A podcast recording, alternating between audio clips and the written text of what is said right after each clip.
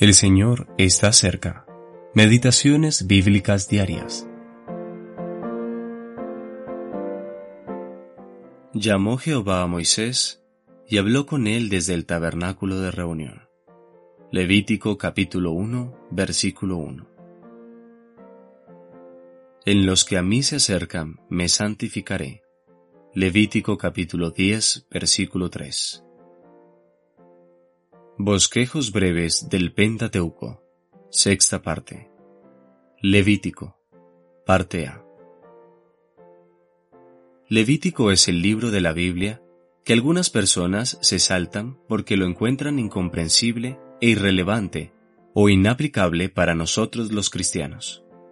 Sin embargo, aunque no habla acerca de nosotros, sin duda alguna fue escrito para nosotros Primera de Corintios capítulo 10 versículo 11.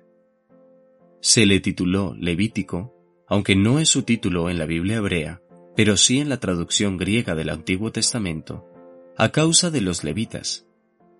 Sin embargo, no trata realmente acerca de los levitas, sino más bien acerca del sacerdocio, y por esta razón algunos lo han llamado el Manual de los Sacerdotes. En realidad, el libro que trata acerca de los levitas es el libro de números. Sorpresivamente, todo el libro de Levítico y los primeros diez capítulos de números cubren un periodo de tan solo 50 días aproximadamente. Como el resto de los libros del Pentateuco, el Levítico tiene un libro que le corresponde en el Nuevo Testamento, y este es la Epístola a los Hebreos. Este maravilloso libro del Antiguo Testamento presenta el fundamento santo y justo sobre el cual el pueblo de Dios puede acercarse a Él como sacerdotes santos.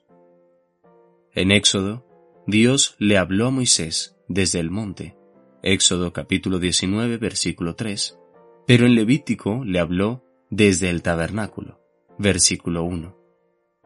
¿Por qué? Porque el tabernáculo había sido consagrado y la gloria de Dios lo había llenado. Éxodo capítulo 40 versículos 33 y 34. Dios se había acercado y el pueblo ahora podía acercarse a Él por intermedio del sacerdocio y los sacrificios. Él ya no estaba en el monte Sinaí, sino que moraba en medio de su pueblo. Es una ilustración de Dios morando por su Espíritu en la iglesia. Así que no infravaloremos este libro, pues es la palabra de Dios para nosotros, sacerdotes santos, que tenemos el privilegio de acercarnos a Él. Brian Reynolds